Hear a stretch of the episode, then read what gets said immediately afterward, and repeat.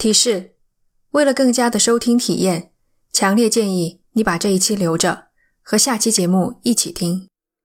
下期节目将在周一更新。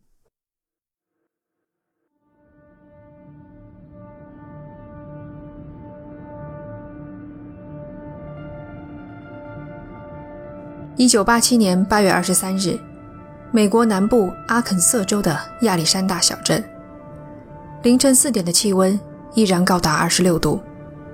好在水汽不重，并不闷热。干燥的夜晚格外黑暗。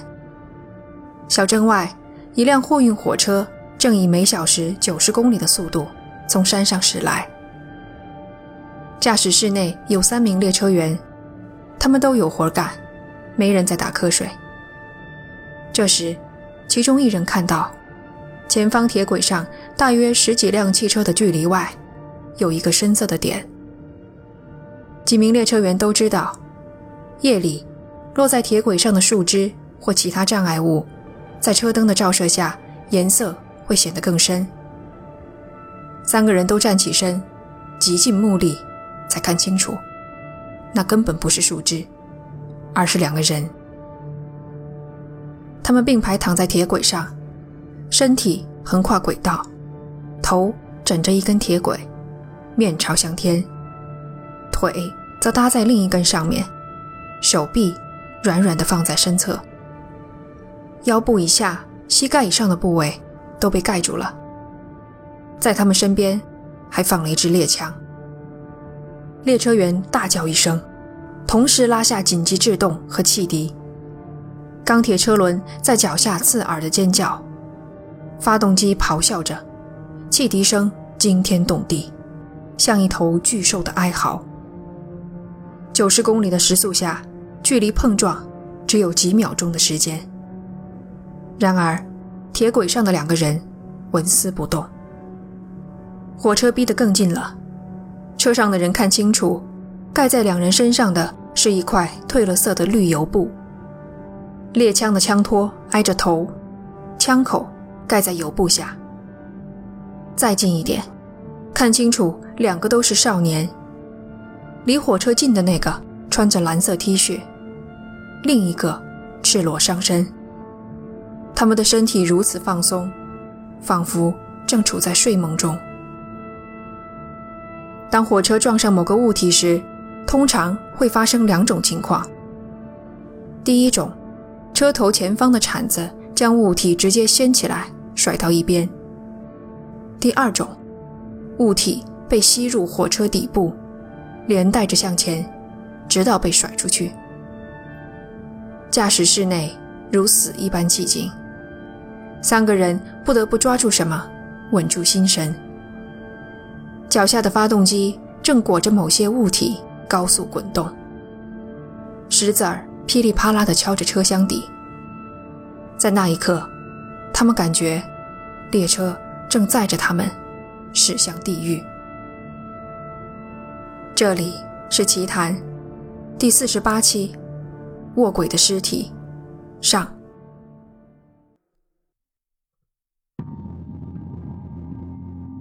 火车彻底停稳，列车员急忙下车查看。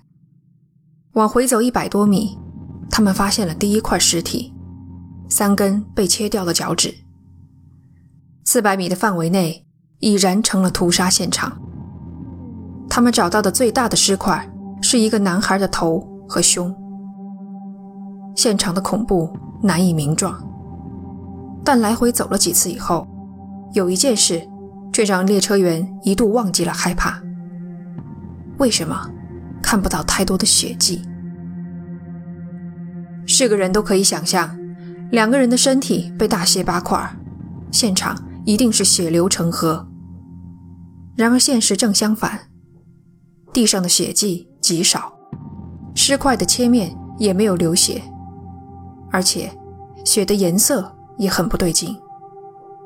也许和夜晚光线不足有关系，但列车员们总觉得血的颜色一点也不红，反而深得发紫。几分钟后，急救人员和警察几乎同时赶到现场。和列车员一样，急救人员立刻发现了现场血迹偏少、颜色偏深的疑点。此外，还注意到尸块的肤色苍白，像是死了有一段时间了。他们将情况反映给了警察，但警察不置可否。出警的是沙林郡的治安官，和心灵深受创伤的列车员相比，他们对待现场的态度简直如同儿戏。勘察现场时，需要首先定一个参照点，接下来记录所有证据的方位都要以这个参照点为基准，这是每个警察都懂的刑侦基础。然而，治安官将参照点定为了火车的一节车厢。火车开走，参照点消失，所有的记录都作废了。具体哪些尸块是在哪里找到的，通通无从追查。第二天，火车碾过少年的新闻上电视以后，家属和当地民众自发地在铁轨附近搜索，结果居然找到了一只脚。警察们连收走的尸体缺了一大块都没有发现。对待现场的粗心，或许是因为他们从一开始就把这当做一次事故在处理。只有一名警员根据现有的疑点，坚决反对这是事故或者自杀。按照规定，凡是存在疑点的，都应该先当做谋杀处理，直到排除犯罪的可能。但他的质疑声被在场的上级给压了下来。列车员也感到十分不解，尽管他们一再强调两个男孩在铁轨上一动不动，对轰鸣的汽笛声完全没有反应，可治安官就是坚定地将之当作事故或自杀来处理。好吧，也许真的是自杀，但两个人纹丝不动的状态。的确令人生疑。天亮时，调查已经接近尾声。然而这时候，列车员又因为一件事情和治安官起了争执。他们不理解，当说到两个男孩被一块绿油布盖住时，为什么治安官会做出一副很不想听到的样子，还说那只是他们的幻觉。其中一名列车员气愤不已。在铁路两边搜寻，找到了那块绿油布，并指给治安官看。另外两名同事都记得他的举动，可后来治安官却否认有这么一回事。还有那把猎枪，列车员向治安官报告这一重要情况时，对方一副漫不经心的表情，只管写手中的报告。写完了才抬起头，问了一句。那这把所谓的枪又在哪里？这个时候的家属们还不知道治安官处理现场的草率。孩子卧轨惨死的消息无疑是晴天霹雳。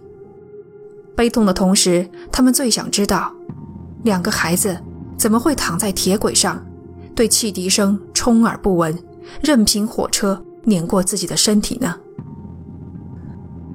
死亡的两个男孩。分别是十六岁的唐纳德·亨利和十七岁的凯文·艾弗斯。唐纳德和凯文是一对形影不离的好朋友。那天晚上，他们参加完一个派对，凌晨十二点回到唐纳德的家。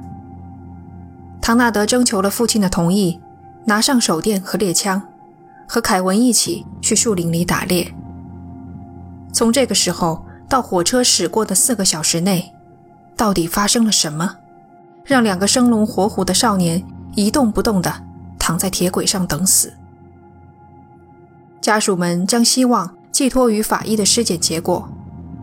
负责尸检的是马拉克医生，一位埃及裔的法医，说话带着浓重的口音。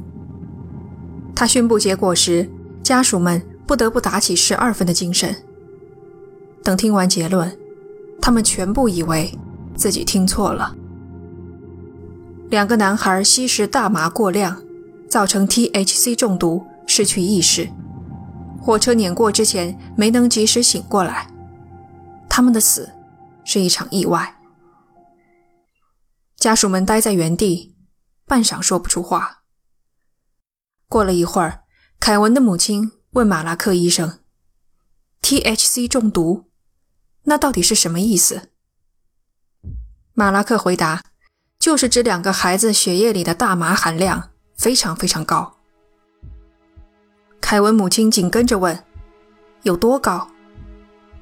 马拉克转身在黑板上画了一根竖线，底部写上五，顶端写上一百。对家属们解释，五既表示血液里含有大麻，你们的孩子是这个水平。说着，指了指一百。家属们看着黑板上随手一画的粗陋线条，一时失语。还是凯文母亲反应过来，又问：“那是什么度量衡？”马拉克有些不耐烦地回答：“单位。”唐纳德的继母是一名护士，剩下三个人都看向他。他摇摇头，表示自己也不懂。于是他们问了一个更直接的问题：两个孩子吸了多少根大麻？马拉克一听，立刻开始侃侃而谈，恨不得将大麻的前世今生都普及一遍。直到和家属的会面结束，都没有正面回答孩子。到底吸了多少根？最后，唐纳德的父亲问马拉克：“我们知道两个孩子肩并肩并排躺在铁轨上，如果他们中毒深到失去意识，还可能这样躺下吗？”马拉克的回答只有一句话：“在我的职业生涯里，见过不少奇怪的事情。”家属们都意识到。马拉克是在敷衍，但他们对此无能为力。法医的意见是专业意见，他的结论就是最终结论。警方凭着法医开出的报告，以意外结案。两个男孩的遗体下葬，事情似乎要翻篇了。可是，家属们心中始终有个疙瘩：哪个父母能无视如此明显的疑点？任由孩子不明不白的死亡呢？第二年年初，他们将尸检报告寄给两个专门研究大麻的病理学家，同时联系马拉克，要他交出孩子们的尸体样本，他们要送给其他实验室重新检测。马拉克坚决拒绝，理由是没有法院文件，他什么都不能交出来。岂有此理！真是岂有此理！这是家属们心中唯一的念头。被失望和愤怒淹没的家属们想通了，事已至此，干脆撕破脸皮抗争到底。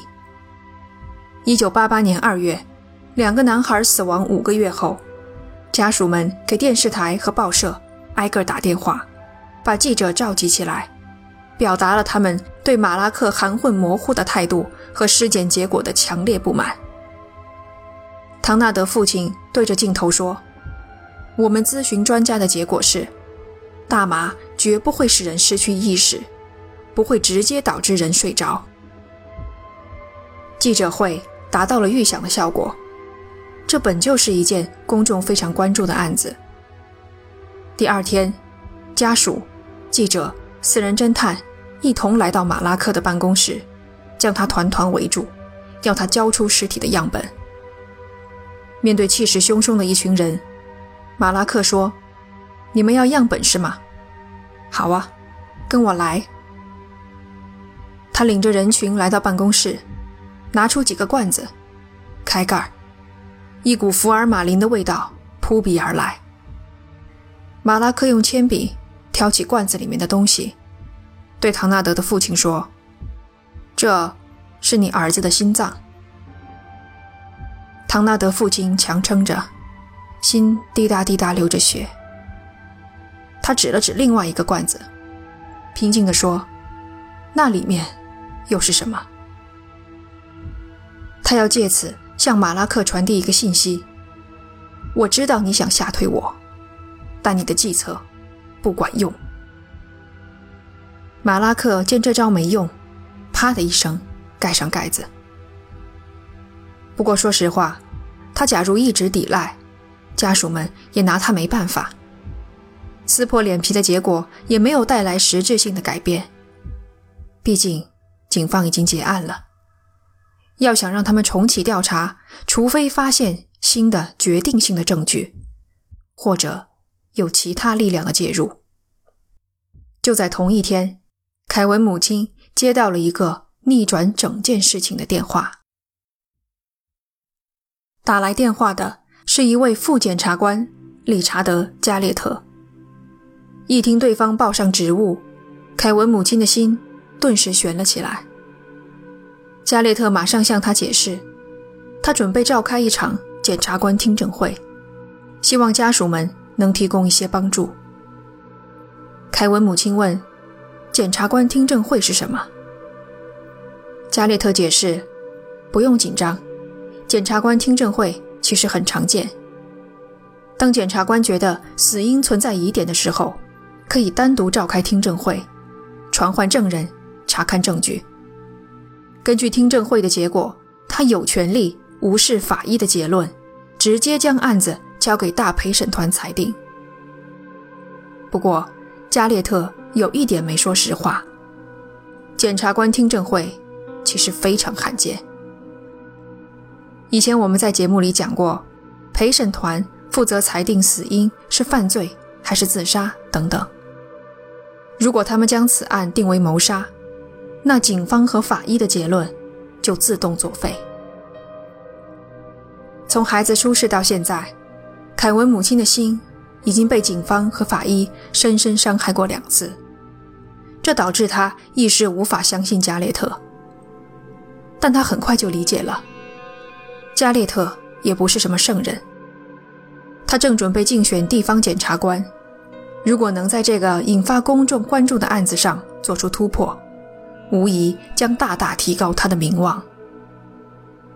凯文母亲不在乎加列特的私心，自己想为儿子翻案的心，也是一种私心。很快，加列特安排了和几位家属的见面，并向他们介绍了自己的合伙人丹·哈蒙。加列特和哈蒙一说话，立即让几位家属感觉到前所未有的安心。他们对案子的重视，对家属意见的尊重，和警察、法医相比，简直是云泥之别。尤其是哈蒙，思维清晰敏锐，言语沉稳慎重。他没有公职，插手此案是加列特的一手提携，为的是帮他走出事业的低谷。不过，家属们对此并不在意。从此，加列特成为了站在前台。应对记者的人，而哈蒙则留在后方干实事。在加列特和哈蒙的推动下，两个男孩死亡半年后，调查他们死因的检察官听证会终于召开了。听证会前一晚，加列特和两位父亲来到少年们卧轨的现场，亲自躺在铁轨上。火车驶来，汽笛轰鸣，铁轨震颤。死神以雷霆万钧、不可阻挡之势袭来，在钢铁巨兽面前，血肉如宣纸，筋骨如浆糊，脆弱的不堪一击。没有人能在死亡降临的时刻安睡。这次的经历深深震撼了加列特。听证会前，他直接对记者说：“他不相信两个男孩的死是意外。”这是头一次有司法系统的公职人员当众表明态度。仅凭这一句话，就足以让家属们欣慰，自己不是孤军奋战。听证会上，随着加列特传唤证人，抛出一个个问题，真相一点点揭开了他的面纱。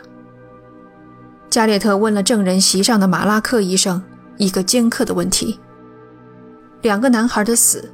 是否可能是谋杀？马拉克回答：“有一种情况满足谋杀的条件，那就是火车的列车员醉酒或吸食了大麻，本可以，却没有及时刹车。”马拉克的诡辩没有对加内特造成任何影响。听证会结束五天后，他发表报告，推翻马拉克的结论，将男孩们的死因由意外变成不确定。下面案子将交给大陪审团做进一步的审理。大陪审团的工作都交给哈蒙代理。与此同时，他宣布开棺验尸，邀请外州的法医来进行尸检。